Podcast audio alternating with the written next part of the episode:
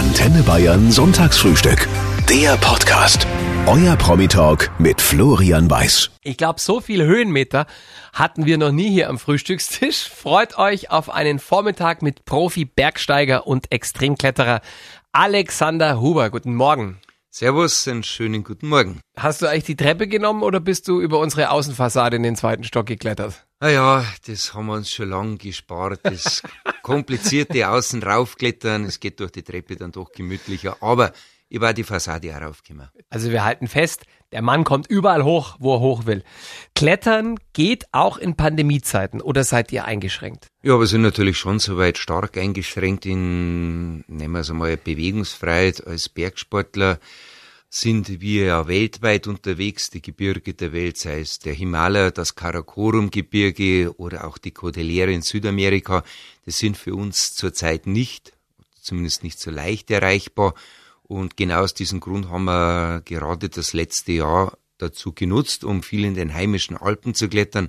Aber man muss jetzt schon auch sagen, die Alpen sind damit das beste Gebirge weltweit. Nicht umsonst ist genau da der Alpinismus entstanden und das haben wir auch gut genutzt. Also der Inzidenzwert an der Eiger Nordwand dürfte, glaube ich, überschaubar bleiben. Äh, Die habt ihr, habe ich gesehen, noch kurz vor Weihnachten in Angriff genommen. Mit Erfolg oder wollte der Berg nicht am Ende? Wir haben das Projekt natürlich schon mit Erfolg gemacht. Immer so weit, wie es eben geht. Wir sind eingestiegen, haben eine gewisse Linie verfolgt und haben dann aber nach dem zweiten Eisfeld festgestellt, dass unter den gegebenen Bedingungen unsere angedachte Linie nicht machbar ist. Wir erwarten, dass eben im Frühjahr die Bedingungen weit besser sein werden und da werden wir auch wieder zurückkehren, um das zu finalisieren. Wie plant ihr euer 2021 überhaupt? Weil Vorträge sind ja bis auf weiteres schwierig und ich denk mal, als Profi-Bergsteiger bekommt man auch keine Staatshilfe. Naja, mein einerseits kann ich jetzt sagen, der stehende Plan ist der, dass es nicht planbar ist. Wir werden einfach sehen, was auf uns zukommt, wie es auf uns zukommt. Das Problem für uns Kulturschaffende ist ja nicht nur, dass wir die Veranstaltungen nicht machen können, aber wenn wir einen erfolgreichen Vorverkauf haben, 20.000 Tickets abgesetzt haben, die müssen wir alle wieder rückabwickeln. So gesehen mussten wir leider alle Veranstaltungen absagen, aber wenigstens nicht alles rückabwickeln. Immerhin ist euer neuer Film online, Grenzgänger der Vertikalen. Da gibt es mindestens einen Helden, der nicht Huber mit Nachnamen heißt und den man auch leider kein einziges Mal sieht. Das ist nämlich die Person, die euch in der Steilwand filmt. Wer ist das? Ja, wir sind schon seit Jahren in den Bergen unterwegs und versuchen ja Bilder mitzubringen, weil wir ja von den Vorträgen leben und dazu braucht es gute Filmaufnahmen, da braucht es gute Fotografien und da arbeiten wir seit Jahrzehnten mit den gleichen Personen zusammen. Das sind auch wirklich über die lange Zeit unsere Freunde geworden. Der Heinz Zack, ein Tiroler Bergfotograf, er als selber starker Kletterer bringt sich eben auch in die besten Positionen, um die bestmöglichen Fotos zu machen. Und dann Timeline Production in Form von unseren zwei Freunden, am Max und am Franz als Filmer. Da muss ich eben auch klar sagen, ohne deren Engagement, ohne deren Feuer für die Sache, wäre es auch nicht möglich, so geniale Vorträge zu halten. Weil letztendlich, klar, entscheidet das, was ich erzähle. Aber ohne die Grundlage der faszinierenden Bilder wäre ein Lichtbildervortrag nicht so, wie er heute ist. Wie gut wird sowas bezahlt? Ich frage für einen Freund. also kann man da richtig Geld verdienen, wenn man so, so spezialisiert ist auf das, ja, was das die Jungs ist jetzt im? Endeffekt genauso wie für uns als Bergsteiger. Wir müssen natürlich Wege finden, wie wir unser Leben bestreiten können. Und der für uns wichtigste Lebensunterhalt als Bergsteiger ist das Vortragswesen. Ja. Es hat ja nicht erst äh, Reinhold Messner gezeigt, dass das ein Weg ist, wie man als Bergsteiger leben kann, sondern seinerzeit schon die Legende Hermann Buhl, der in den 50er Jahren schon extrem erfolgreich in Deutschland Vorträge hielt über seine Erstbesteigung des Nanga Parbat. Und das war für uns auch die Idee, die wir entwickelt haben, wie wir unser eigenes Bergsteigen dazu benutzen können, den Lebensunterhalt zu bestreiten. Der aktuelle Film heißt Grenzgänger der Vertikalen. Tolle Bilder kann man kostenlos in der ARD Mediathek schauen, ist noch bis Ende des Jahres verfügbar. Sag mal, sagst du deiner Familie eigentlich immer, was du als nächstes vorhast oder ist es besser, wenn die nicht Bescheid wissen? Na, man weiß natürlich schon in einer funktionierenden Partnerschaft, was der andere jeweilig macht. Und ich würde auch keine Projekte anvisieren, die ich zu Hause nicht vertreten könnte, ganz mhm. klar. Ein guter Bergsteiger ist ein alter Bergsteiger sagt der Papa, der Huberburben. Einer der beiden, nämlich der Alexander, ist heute euer und mein Gast im Antenne Bayern Sonntagsfrühstück.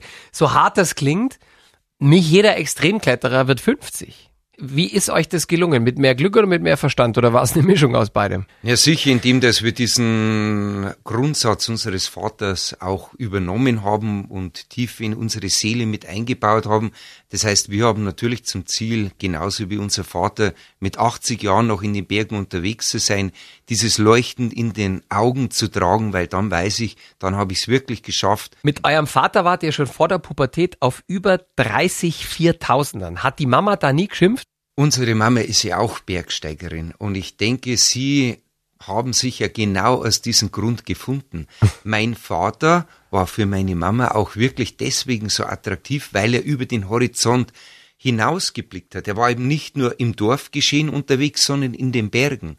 Und diese Ausflüge waren natürlich gerade zu damaliger Zeit schon noch wirklich etwas Besonderes, in die Dolomiten zu reisen, in die Westalpen zu reisen und genau davon hat sie sich auch infizieren lassen.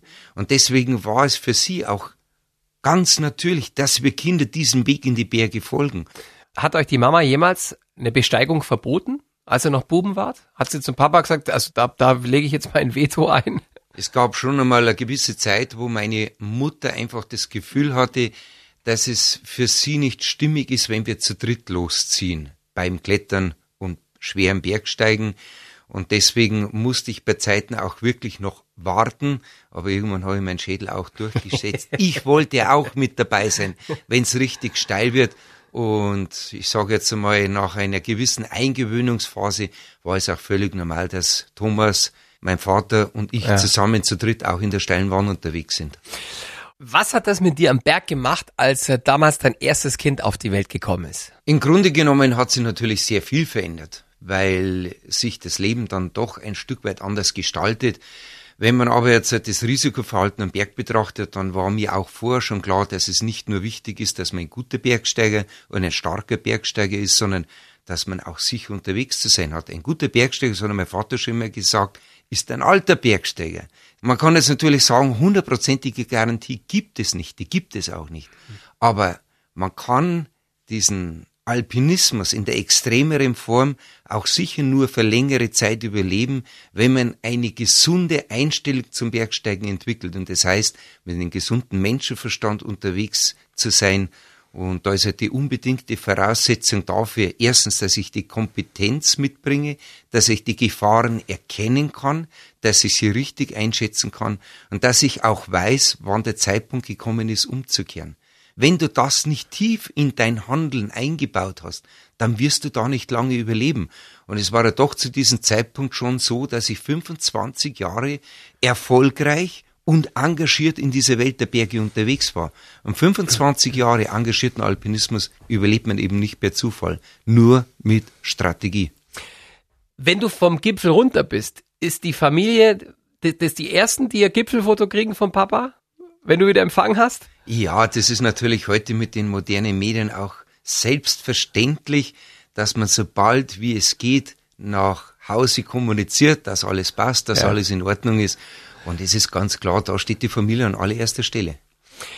Bist du schon mal in einer Wohnung irgendwo runtergefallen? Wahrscheinlich schon, oder? Ja, natürlich. Eben äh, zu so im, im Frühjahr habe ich eine Villa Corona gebaut im Baumhaus und dann, mei, dann jongliert man schon mal ein bisschen rum. Aber man ist das als Bergsteiger durchaus gewohnt, dass man reflektiert in einer gewissen Situation sitzt. War einfach eine schwierige Position zum Nageln. Und bevor ja. jetzt der Leiter da man denkt, das probiere ich so. Ein Versuch war es wert und dann habe ich natürlich doch die Leiter geholt, habe sie gestellt und dann habe ich aus bequemerer Position genagelt. Hat ein Mann, der ohne Sicherung eine senkrechte Steilwand hochklettert, überhaupt noch vor irgendwas Angst? Extremkletterer Alexander Huber, der heute euer und mein Gast im Antenne Bayern Sonntagsfrühstück ist, kann dazu bestimmt was sagen. Die Angst ist natürlich ganz wichtig für uns beim Bergsteigen und es hat einen ganz natürlichen Grund. Wenn wir in die Berge unterwegs sind, sind wir eigentlich ständig im Absturzgelände. Und dann brauche ich natürlich aufmerksames Vorgehen. Und diese Aufmerksamkeit, die stellt wiederum mal die Angst sicher. Und wenn ich aber andererseits eben auch genau weiß, ich habe das Können, um diese Kletterei sicher zu gestalten, da macht mich die Angst halt nicht nervös, sondern schlicht und einfach konzentriert. Und deswegen sage ich auch immer, die Angst ist am Berg meine wichtigste Überlebensversicherung. Du hast ja, das kann man kaum glauben, bei dem Job, den du ausführst, äh, jahrelang an einer Angststörung gelitten. Woher kam die und wie hast du das in den Griff gekriegt? Wenn ich die Wurzeln von meiner Angststörung betrachte, kam die Destabilisierung meiner Seele eben schon von langer Zeit her. Und da gibt's ja durchaus Probleme, die sich im Leben so einstellen. Finanzielle Probleme zum Beispiel, gerade für mich als jungen Sportler, der versucht, mit dem Sport Geld zu verdienen auf der Bühne. Man hängt ja dann doch auch ganz entscheidend vom sportlichen Erfolg ab. Und dann gibt's halt sowas wie Verletzung, Kritik von anderen. Mit einem Mal ist man so destabilisiert, dass ein kleiner Anlass dazu reicht, dass man einfach die Hoffnung verliert. Und das war für mich dann mit so einem großen Druck verbunden, dass als ich zum Berg gegangen bin, ich den Berg gar nicht mehr gesehen habe. Das war für mich nur noch so eine Silhouette, wo ich meinen Erfolg in Gedanken hineinprojiziert habe, weil ich für mich wusste, ich muss jetzt Erfolg haben, damit es dann weitergeht. Und dann habe ich die Liebe zu den Bergen so offensichtlich verloren. Und das war für mich ein derartig erschütternde Erkenntnis, ja, dass ich einfach die Perspektive verloren habe. Hat sich das Problem dann von alleine gelöst oder musstest du da aktiv was machen? Da habe ich in diesem Moment tatsächlich vielleicht eine der besten Entscheidungen im Leben gemacht. Ich habe ganz aktiv Hilfe gesucht mhm. einfach einen Therapeuten aufgesucht, der mir in Gesprächen meine eigene Mitte langsam wieder zurückgegeben hat. Das war mein Mentaltrainer, das war mein Coach, der mich aus der Krise hinaus mhm. begleitet hat. Wenn du und dein Bruder zusammenklettert, wer muss da eher auf den anderen aufpassen? Also wer ist der Besonnenere, würdest du sagen, und wer ist eher der, der Stürmische? Also eine Seilschaft funktioniert immer nur dann, erfolgreich und auch langfristig, wenn beide besonnen unterwegs sind und beide im vollen Umfang Verantwortung für den anderen übernehmen. Dazu gehört in einer Seilschaft auch dazu, dass jeder seine eigene Performance auf das höchste Niveau bringt, weil zuerst hat jeder mal für sich selbst verantwortlich die Sicherheit am Berg zu übernehmen. Und so gesehen kann man sagen, eine Seilschaft kann nur dann funktionieren, wenn beide genau gleich gestrickt sind, beide Verantwortung für sich selbst zu 100 Prozent übernehmen, aber auch Verantwortung für die jeweilig anderen. Hattest du jemals ernsthaft Todesangst um deinen Bruder am Berg? Hat man natürlich soweit immer. Und nicht immer kann man so direkte Kommunikation haben, dass man in dem Moment weiß, was gerade los ist. Und da hat man schon mal Sorge. Aber, aber ich weiß ja auch, der Thomas ist ein vollumfänglich kompetenter Alpinist das braucht man auch als Vertrauen in einer mhm. Seilschaft, weil eine Seilschaft kann nur dann stark sein, wenn dieses Vertrauen auch berechtigterweise gegeben ist. Wie ist deine Nacht vor einem, sagen wir mal, brisanten Aufstieg, vor einer Herausforderung? Jetzt kann ich sagen, dass das nicht im Leben immer gleich war. Mhm. Wenn ich so an meine ersten Zeiten zurückdenke, wo ich zusammen mit dem Vater und dem Thomas in die Westalpen war, Mensch, da waren die Nächte natürlich unheimlich lang, weil man dem Ganzen entgegenfiebert, man kann da nicht einschlafen und man kann es gar nicht erwarten, bis es dann endlich am frühen Morgen losgeht. Mit der Zeit entwickelt sich das aber. Da gab es auch noch spannende mhm. Momente, die ersten Touren, wo ich zusammen mit dem Thomas alleine unternommen habe. Aber mit der Zeit stellt sich diese Routine ein und ich weiß ja auch, umso besser ich schlafe, besser umso da, länger ich ja. schlafe, umso entspannter ich schlafe, umso mehr Kraft habe ich am nächsten Morgen. Also ich war zweimal auf dem Großglockner mit einem Bergführer, der ist nicht ganz 4000 hoch, aber es ist immerhin der höchste Berg Österreichs und ich habe beides mal kein Auge zugetan in der Nacht vorm Gipfelaufstieg. Ja, und das ist eben schon auch das die Luft total normale, ja. weil es ja für dich keine routinierte Aktion ist. Nee. Irgendwo auch genial, genau deswegen bleibt es auch in Erinnerung, diese gespannte Ruhe in der Nacht, die man eigentlich fast gar nicht aushalten kann. Und dann ja. geht's am nächsten Tag los. Man ist dann vielleicht ein bisschen geredet, aber in dem Fall natürlich auch ideal. Du bist mit dem Bergführer unterwegs, du hast dann soweit die gegebene Sicherheit.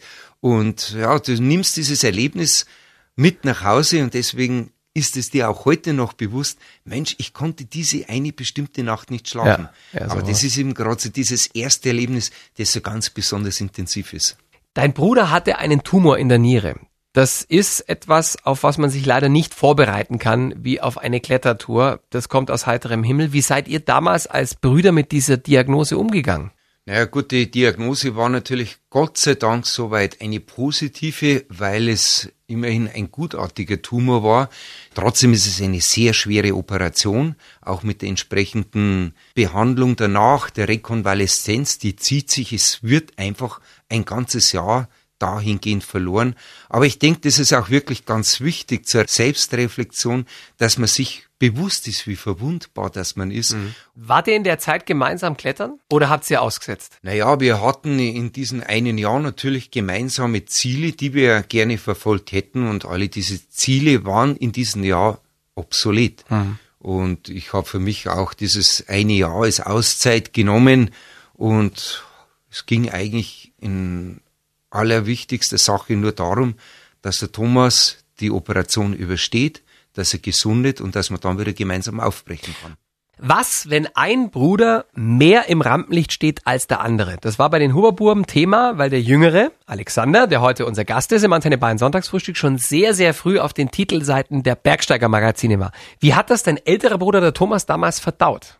Ja, das ist natürlich nie ganz einfach, wenn man es gewohnt ist, als Team, als Seilschaft miteinander am Berg unterwegs zu sein und dann ist es mit einem Mal doch so in der öffentlichen Wahrnehmung, dass der eine der scheinbar erfolgreichere ist und das hat durchaus eben schon so weit einmal den Konkurrenzgedanken hervorgebracht. Mhm. Wobei ich sagen muss, Konkurrenzgedanke, das ist total normal und das muss auch so sein. Auch unter Brüdern. Weil wenn man im Sport oder egal wo im Leben Erfolg haben will, dann muss man auch einen gewissen Ehrgeiz hineinstecken. Und wenn man dann das Gefühl hat, es wird nicht der Ehrgeiz belohnt, dann ist es doch ein, ein schwerwiegendes Erlebnis. Das Wichtige ist aber, dass man in so einem Moment das Vertrauen zueinander nicht verliert. Das ist halt auch nur eine Momentaufnahme. Und zur damaligen Zeit mag es für den Thomas schwer gewesen sein, aber wenn man es jetzt in der Summe sieht, wir werden ja nicht anders wahrgenommen als Brüderpaar. Wir sind die Huberburm. Ja. Und mei, die Leute wissen oft gar nicht, wer ist denn der eine und wer ist der andere. Dann wird, wenn ich einen Vortrag halte, gesagt, mei, der Vortrag vor drei Jahren, der war so gut. Dann sage ich, ja, vor drei Jahren war ich aber gar nicht da, da war der Thomas da. Ja. Ach so, irgendwann, das wären Sie gewesen, habe ich gesagt. Ja, mei, so ist es halt. Gell? Wir haben das Huberburm so in Personalunion, in der Öffentlichkeit, dass oft so diese Individualität verwischt wird. Ja. Am Ende zwei Oberbeine mit lange Haar und einem Vollbart. Also von daher, ja, beide genau, können kraxeln, beide haben einen unglaublichen Bizeps, also da kann man schon mal, das kann man schon mal verwechseln. Dein Bruder, der Thomas, ist zwei Jahre älter. Merkt man das irgendwo? Ja, das merkt man diesbezüglich, dass der Thomas ja der große Bruder ist. Es bleibt auch so, weil der Thomas 1,81 Meter, ich bin 1,69 Meter, also von dem war immer schon der kleine Huber. Das ist ja ein Riesenunterschied. Wie kam denn das zustande? Ja, keine Ahnung. Ist deine Mama so klein und dein Papa so groß, oder? Ja, schon ist es tatsächlich eben so, aus der genetischen äh, Voraussetzung eben gegeben. Ich habe mehr so die Statur von meiner ja. Mutter bekommen und mein Bruder mehr so diese Statur meines Vaters und das passt da mit den Körpergrößen gut zusammen.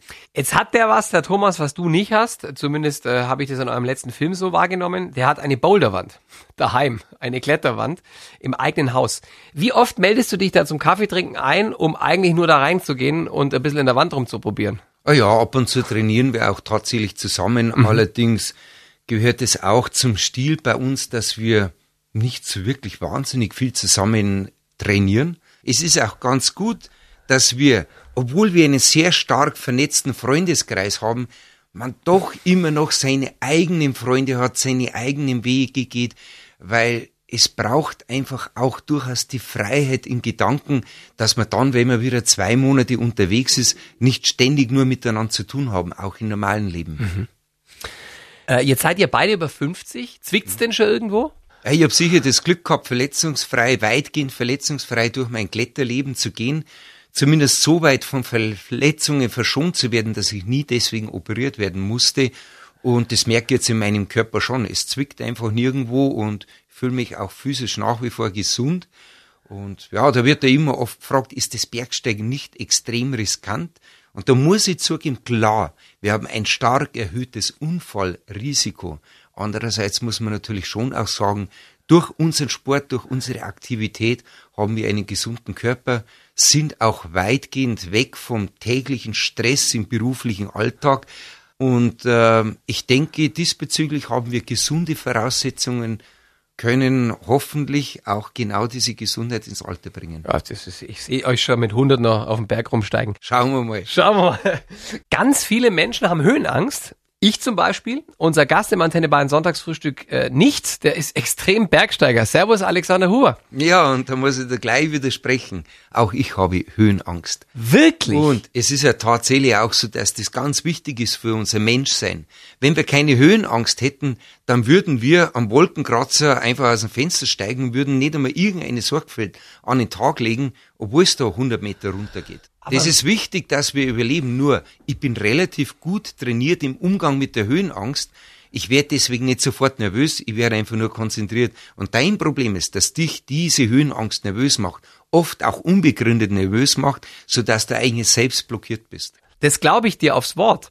Nur ich frage mich halt, auch wenn man trainiert ist und du jetzt beispielsweise Free Solo kletterst, heißt alleine ohne Seil, also ohne Sicherung, und du hängst in einer senkrechten Wand und suchst den nächsten Halt. Mir wäre schon allein von dem Gedanken speiübel, auch nur meinen Kopf um 10 Zentimeter zu drehen, um zu sehen, was da unter mir ist.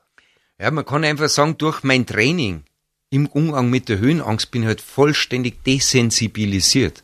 Dass selbst bei größtem Absturzrisiko ich das so weit kontrollieren kann, die Angst, dass die Angst in mir keine Nervosität auslöst, sondern dass ich einfach voll fokussiert bin.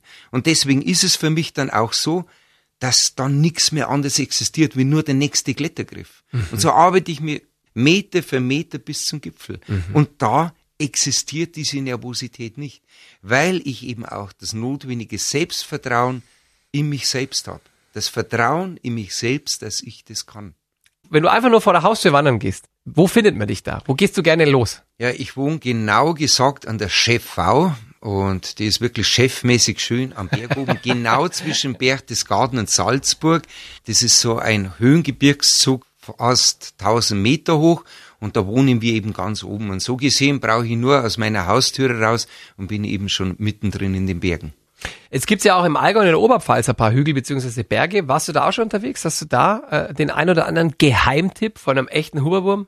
Ich bin ja tatsächlich schon in ganz Bayern in diversen Regionen beim Klettern unterwegs gewesen, hat auch schon damit zu tun, dass ich quasi in jeder Ecke meine Freunde habe, mit denen ich dann auch zum Klettern gehe, so wie im Allgäu, dem Fabian Pool, mit dem war ich schon in Oberstdorf beim Klettern und gibt's ja auch wunderschöne Berge, genauso wie in der fränkischen Schweiz, das Frankenjura nördlich von Nürnberg ist ja ein Klettermecker weltweit. Mhm. Richtig gute Kollegen, Wolfgang Gülich, Kurt Albert, echte Idole, Pioniere, die waren ja dort zu Hause, haben dort Marksteine hinterlassen. Immer wenn ich da unterwegs war, eben mit Vorträgen, habe ich natürlich ganz klar da angeklingelt, damit wir wieder rausgehen an den Fels. Aber Bayerischer Wald, der Keitersberg, die Raucheren, super sensationell zum Klettern. Dann das Fichtelgebirge, Urgestein, also Granitklettern, wirklich von bester Qualität. Oder auch das Altmühltal, da muss man wirklich sagen, sensationelle Felsen mhm. über ganz Bayern verteilt. Man muss halt nur die Augen offen halten und das Interesse entsprechend haben, kann man eigentlich fast überall klettern. Gott sei Dank äh, stellen wir diese Sendung auch als Podcast auf antenne.de zur Verfügung, weil ich glaube, so schnell konnte keiner mitschreiben. Die Tipps äh, könnt ihr euch dann nochmal bei uns online holen. Lieber Alexander, bleib's gesund. Grüße an deine Familie, an deinen Bruder. Nicht abstürzen und äh, trotz der Umstände ein erfolgreiches 2021. Lieber Florian, nochmals danke zur Einladung zum Sonntagsfrühstück und ich kann das jetzt einfach nur zurückgeben. Bleib gesund und wenn du am Berg unterwegs bist, dann machst du es am besten wie ich. Immer schön festhalten und vor allem nie loslassen. Dann bleibst du am Berg gesund unterwegs. Wie wir von deinem Papa gelernt haben, ein guter Bergsteiger ist ein alter Bergsteiger. Genau so ist. Servus, mein Lieber. Servus.